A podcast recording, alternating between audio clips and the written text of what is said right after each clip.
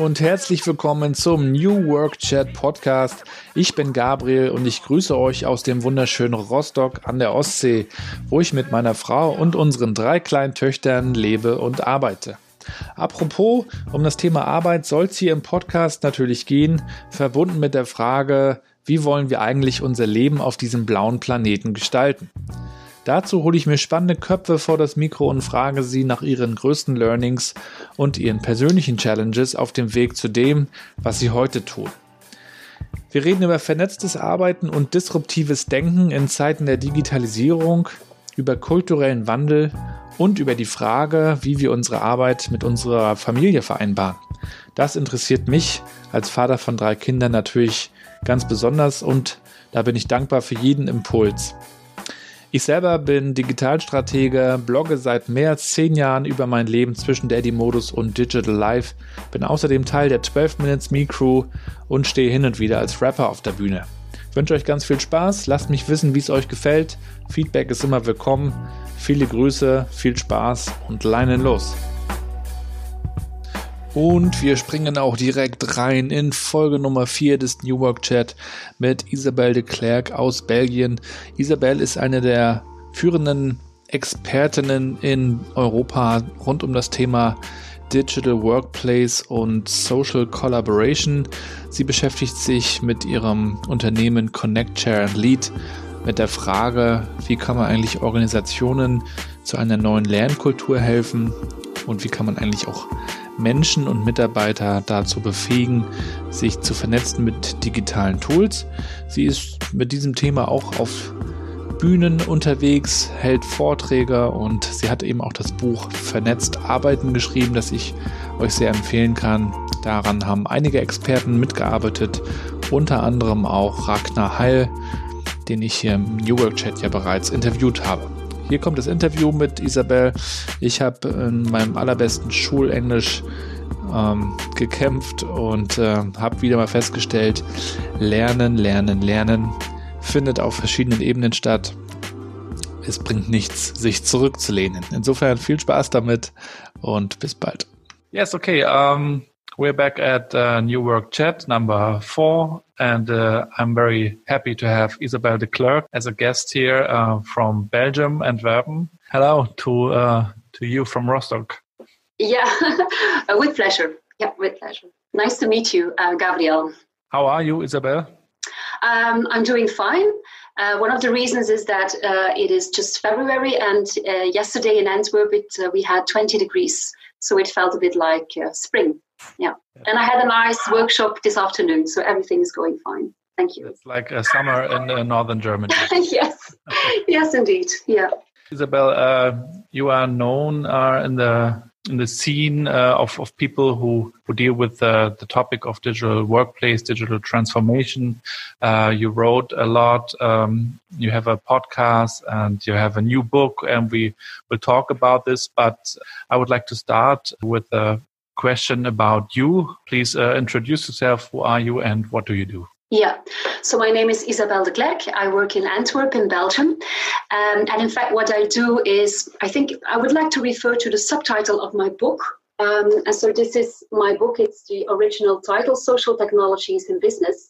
And the subtitle is Connect, Share, Lead. And so, in fact, what I do is I help individuals to connect with the right persons online. I help them to share their knowledge, and not just their own knowledge, but also knowledge from other people. And so, in the end, they lead. So, it's connect, share, lead um, for individuals because they become lifelong learners, and for organizations because they become more connected.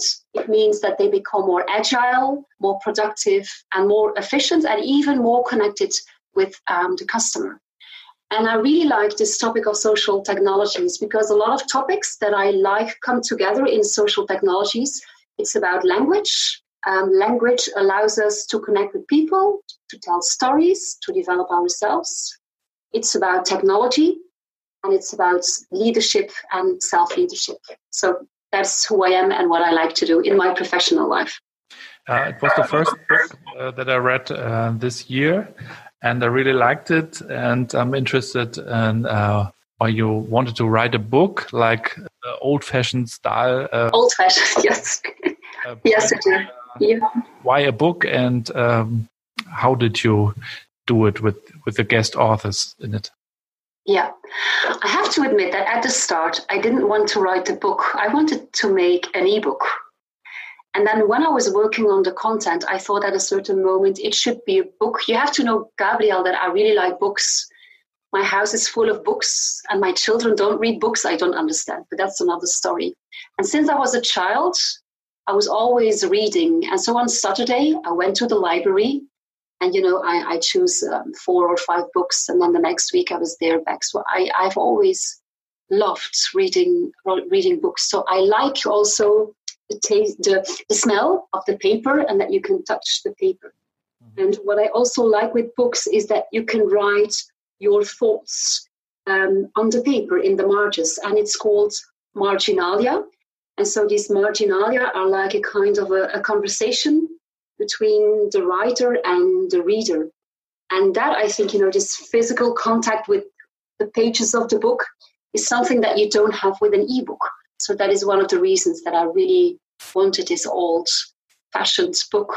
And what I also like is that so I um, I invite people to write things down in the book, and then they sent me pictures. So readers send me pictures from all around the world to show what are their thoughts about some pages and some paragraphs.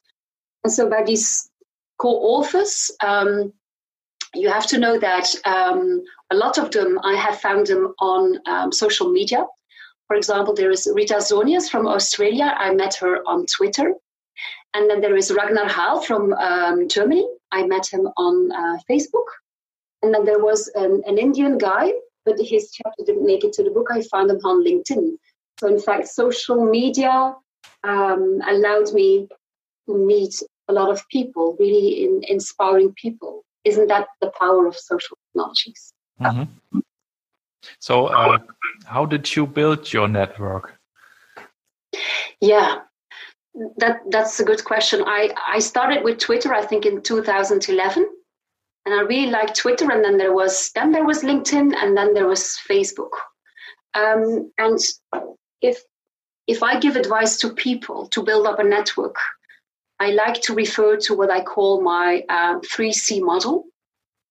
And the 3C model is like this it's about um, consuming, contributing, and creating. You don't start with creating, you start with consuming. But already consuming is really, it is worth a lot.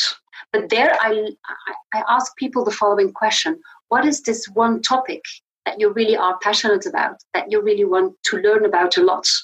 So if you start looking for people to follow, I think that your search should be well directed and should be very conscious.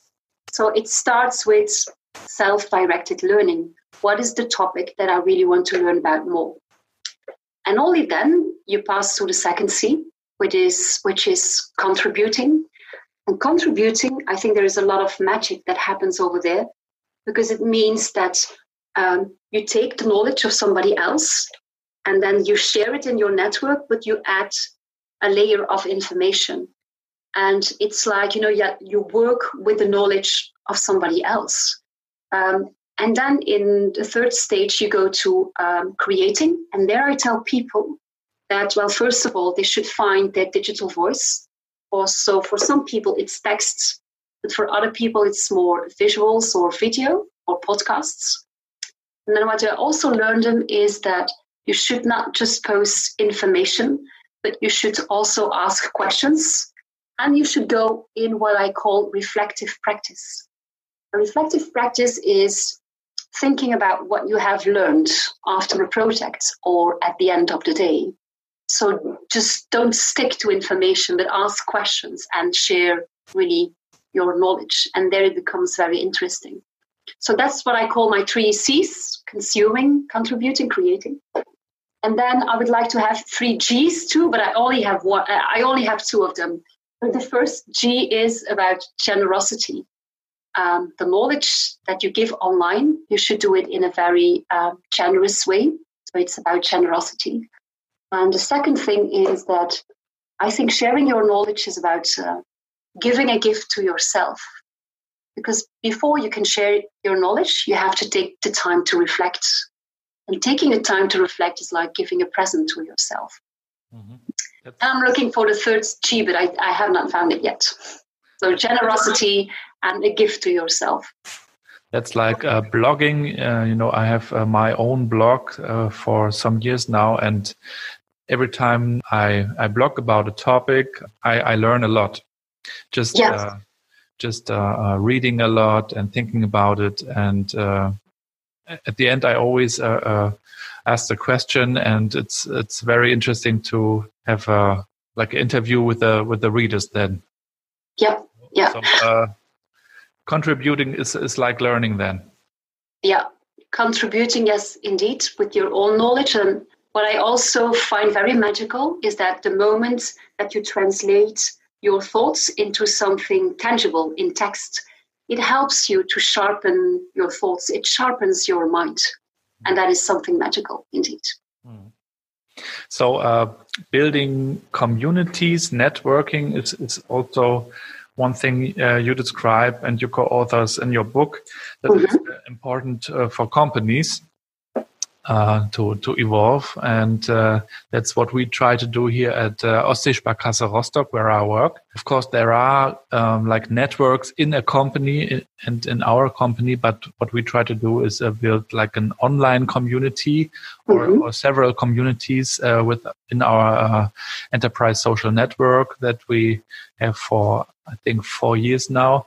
But it's uh, it's new for the people to connect yeah. online for a lot of, of them. So uh, it's uh, it's not in, in the culture to do it uh, like online. So they would like to to go to the to the office and, and talk to them or maybe call them, mm-hmm. write an email. So it, it's new for them to to connect there. And uh, what do you think uh, as as companies? How can we uh, build these co uh, communities uh, online? How can we uh, change the culture, maybe? Yeah, yeah. There is not some magic recipe um, for that because it takes time. But first of all, I think that we should acknowledge, um, we should accept that it is a huge change for a lot of people. And so the question that I found really intriguing is so, what kind of belief or mindset do we have to have before we start participating in communities? And I think one of these beliefs is that you go from an isolated expert towards a member of a community. And that is something that is really new. Another thing is that before, uh, it was about I know it all. And now we have to go to I learn it all. Because, you know, before, um, the answers to the questions were already given, and it was about being more productive and more efficient, but always on the same topics, you know, um, solving the same problems. But now it's about new things, and we should understand that now sometimes ideas they emerge from conversations and dialogues, and all of that is really new for people. So, first of all, we should understand that it is a huge change for a lot of people. And then the second question is how can we go through that um, change? And, you know, when we talk about change, there are always the same building blocks that come back. And so, one of these uh, building blocks is that the organizational why, you know, the why from Simon Sinek, mm-hmm. it should be very clear. And I have seen beautiful examples at Engie, for example, it's an energy uh, provider uh, worldwide. And it was a beautiful example because there the why was the expertise, the technical expertise was geographically spread. And people, in fact, needed to connect with each other across geographical boundaries in order to be able to do their work. So there it was very clear.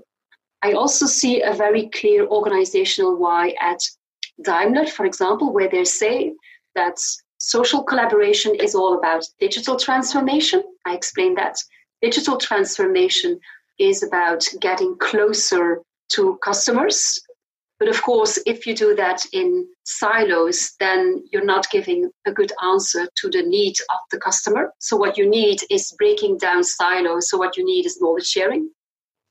But then in other companies, like for example at Evonik, they didn't have the organizational why from the beginning, but it still is a success.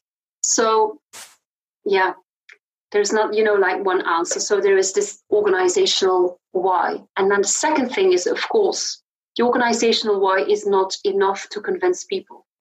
It is very important that we translate this organizational why into advantages for the individual. Mm-hmm.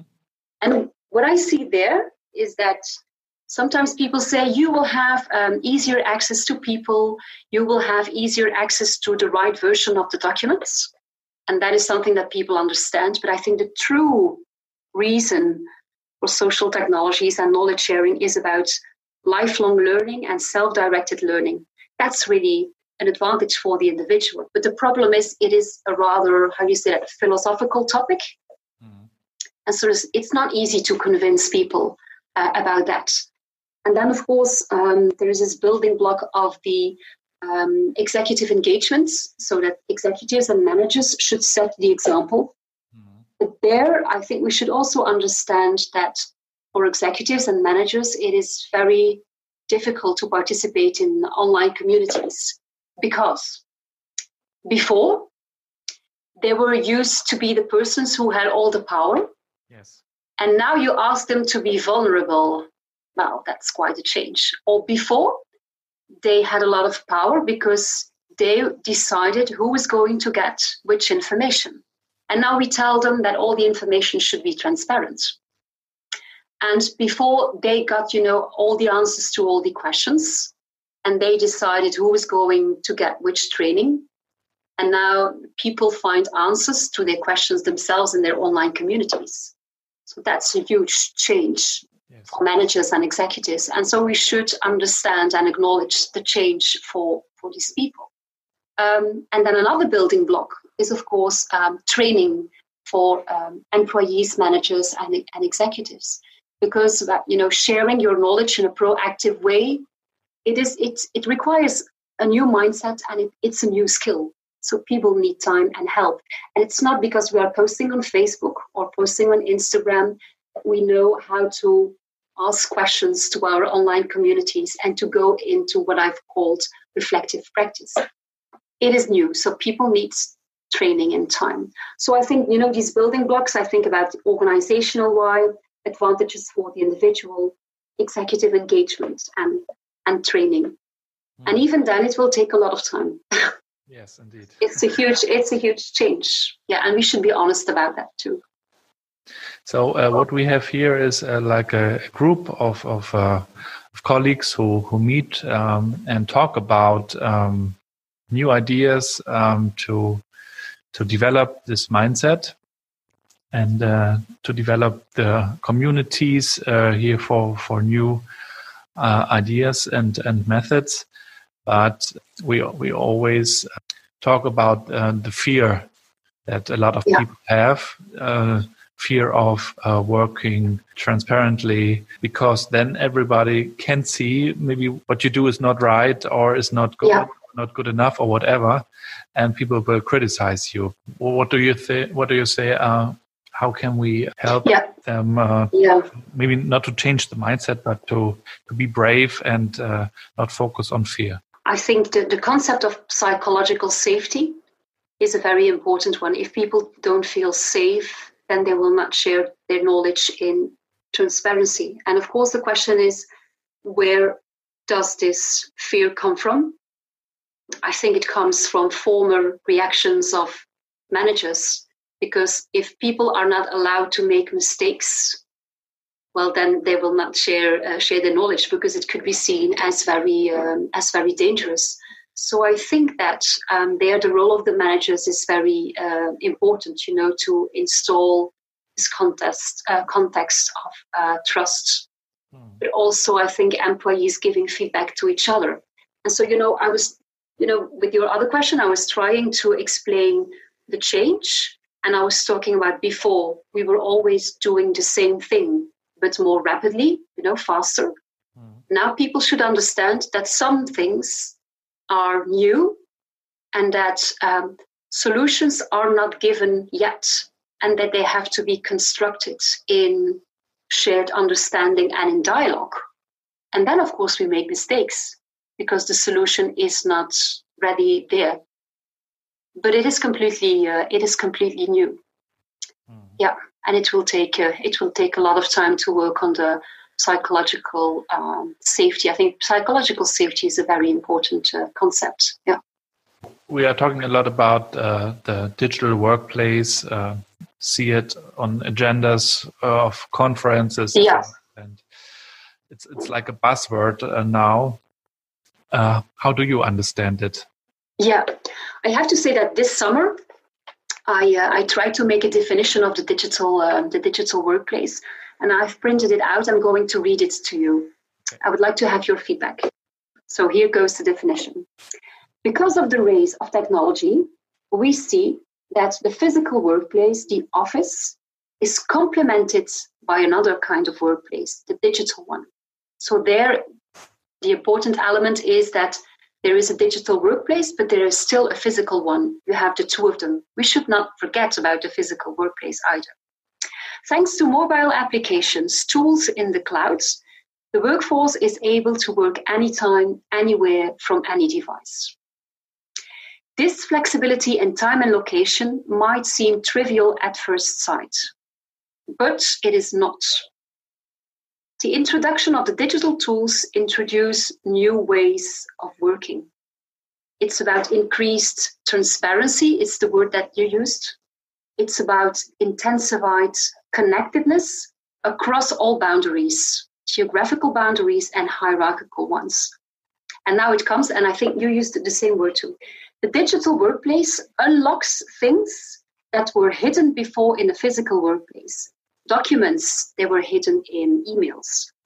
Talents, you know, they were kind of hidden in, in the office. And um, knowledge was hidden in the head of people. And now it has been unlocked. It becomes more transparent.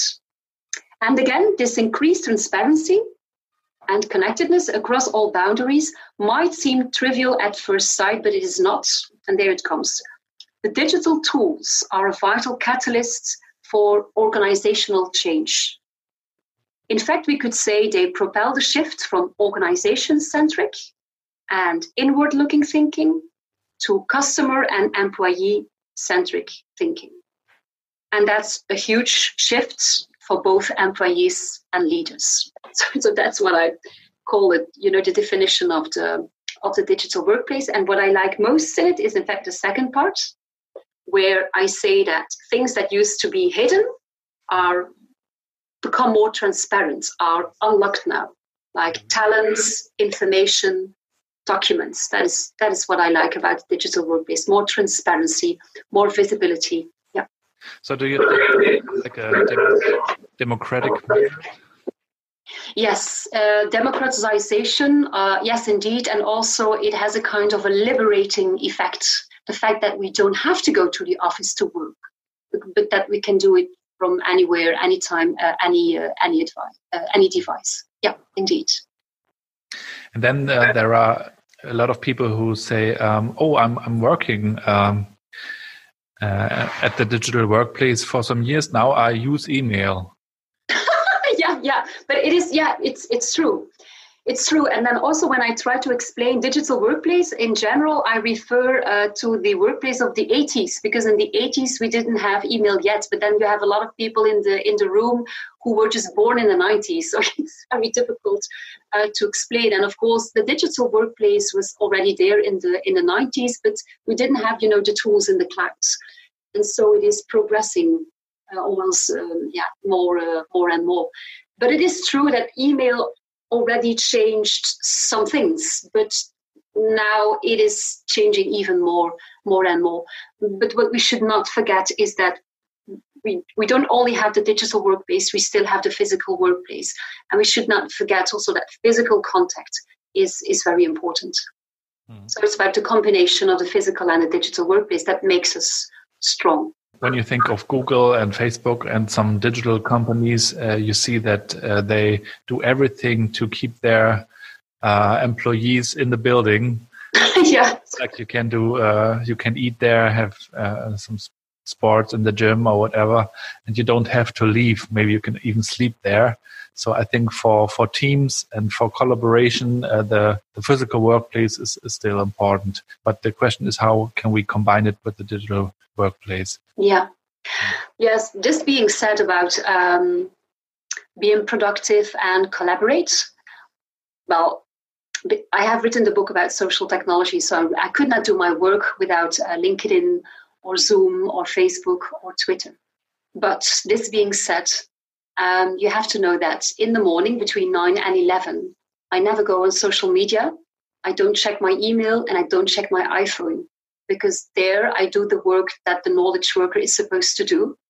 And it means reflecting, mm. producing things, analyzing things, summarizing things. And that is something that I want to do on my own. Um, and I want to do that in complete focus, so not in an open space. So I think that people also sometimes forget that we should not be connected all the time. Mm. That sometimes we have the right to deconnection and not being available in a very focused way. So between 9 and 11, I don't read my emails, there's no social media, and I do what I'm supposed to do. Then I really want to be um, a knowledge worker. Yeah. That's also very important.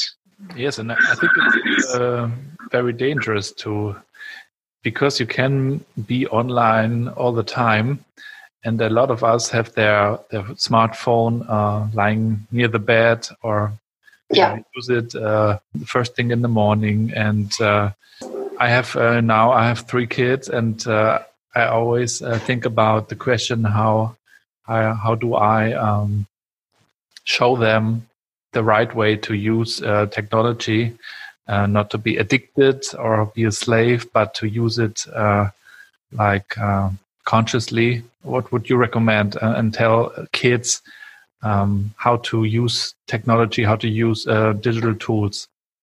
Yeah, my children are are older than than yours. So I have a son who is uh, 19 years old, and then a daughter she's 16.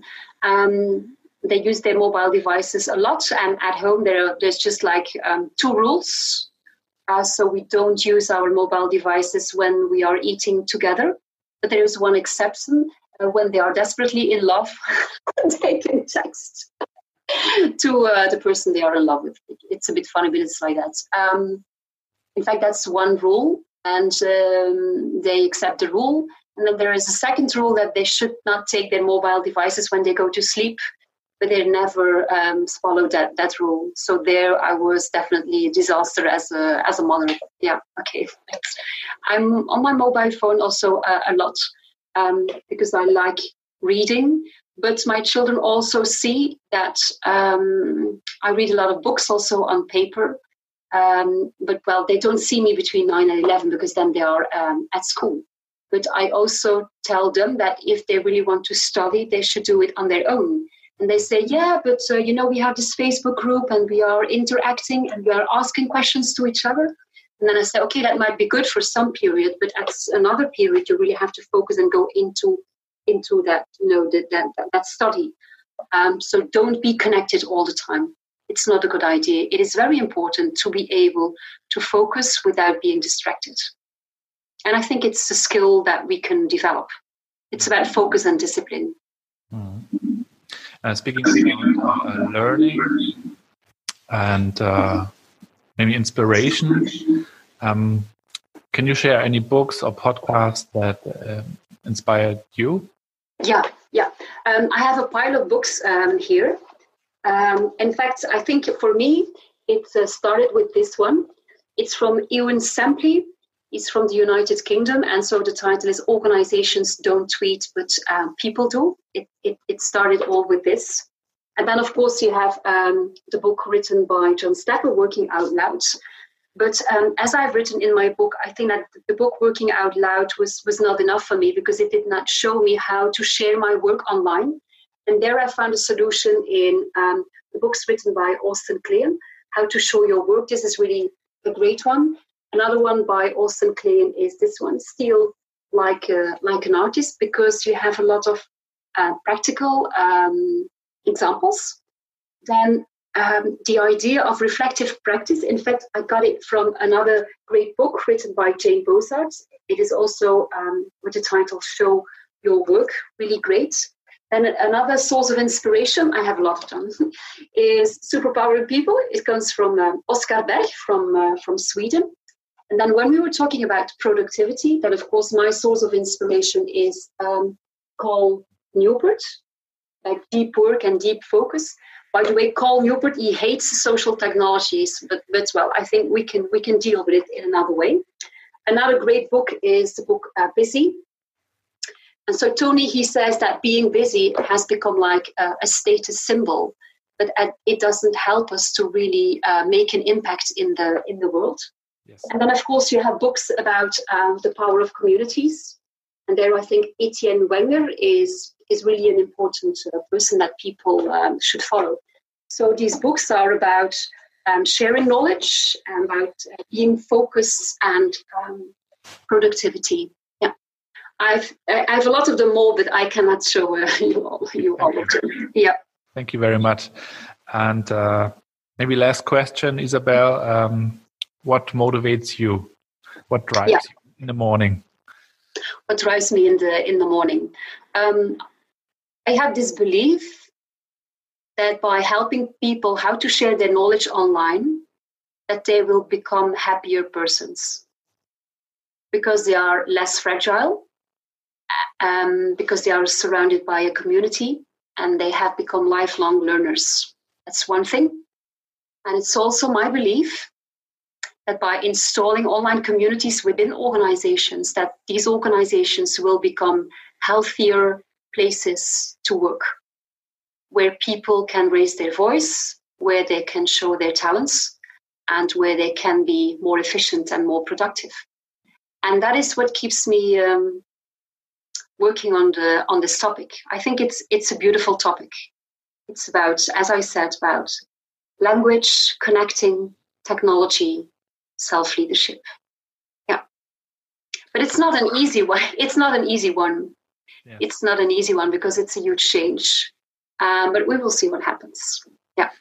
So it's your purpose to help others find their purpose? Um, it's my purpose to find to, to help other people find their dig- digital voice. Okay. And I know that while finding their digital voice, they will find it, it helps them to find their purpose.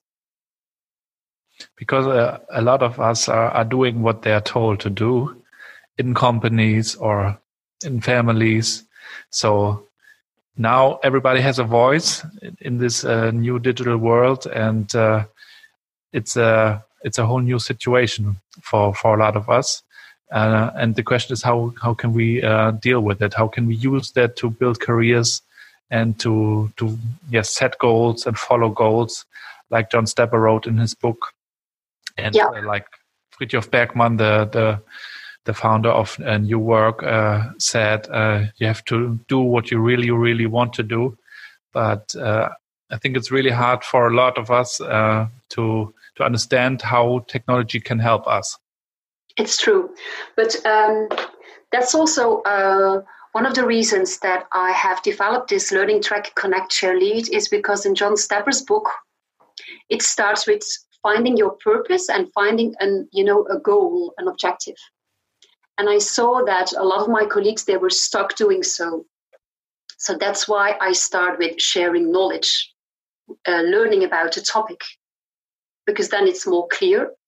But then, of course, the ultimate goal is about finding your purpose but you can start you know by an easier point by what is this knowledge that you are really passionate about. So for me my focus in the first place is more on the knowledge sharing sharing knowledge of other people your own knowledge. But by doing so it's in fact a great way to find your purpose because you only want to write and to post about things that you really are passionate about. Hmm so I, I find this you know intersection between language and knowledge sharing and finding your purpose. Thank you. Yeah. And also yeah sometimes and that is the last thing that i'm going to, to say because i could keep on um, talking uh, for hours is that in, in john stepper's book for me the focus is a bit maybe too much on a personal goal. And so what i do in my learning track is that i ask people to find this um, topic that they want to learn more about but it should be always related to the organizational objective. And then sometimes people, they find out that what they are passionate about is not an organizational goal. And then they find a reason why maybe they should quit. Another piece, and other people say, yes, I have found this topic that I really like and it fits with the organizational goal. And then they become even happier in their lives. But I think when uh, talking about online communities, we should, and, and working in organizations, we should try to combine individual goals and organizational goals thank you very much for this interview. Thank you for your book. I really liked it, and uh, everybody should read it. Uh, yeah. A lot of us are, are, working on this topic right now. I think a lot of, of the people who are watching this video uh, later um, should read it. And uh, thank you very much. Any last words? Yes, I was looking for my book, uh, but I maybe it's somewhere over here in German. Maybe the uh, so this is the German version of the book because you are German, um, and so the title is Vernetzt Arbeiten, and I think that the German title is more beautiful than the English one. Um, and I also like, you know, the, the quality of the paper, and so so I hope that people, the German people who are looking at this video, that they want to uh, to order the Vernetzt Arbeiten book, and that they will that they will write down their notes in the margins, and that they will send me pictures. So this dialogue between the reader and the writer is really nice. So thank you for having me um, invited, uh, Gabriel. Thank you too. Okay, bye bye. Und es war auch schon die vierte Ausgabe des New Work Chat.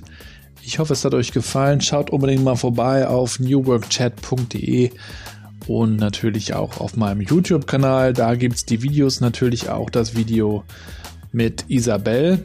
Äh, abonniert das gerne, abonniert diesen Podcast, bewertet diesen Podcast und ich freue mich natürlich auch über, über jede Rezension und Bewertung.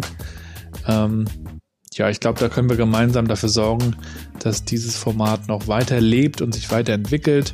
Wenn ihr Vorschläge habt für Gäste, für Themen, schreibt mir gerne, wenn ihr Feedback habt, natürlich auch jederzeit.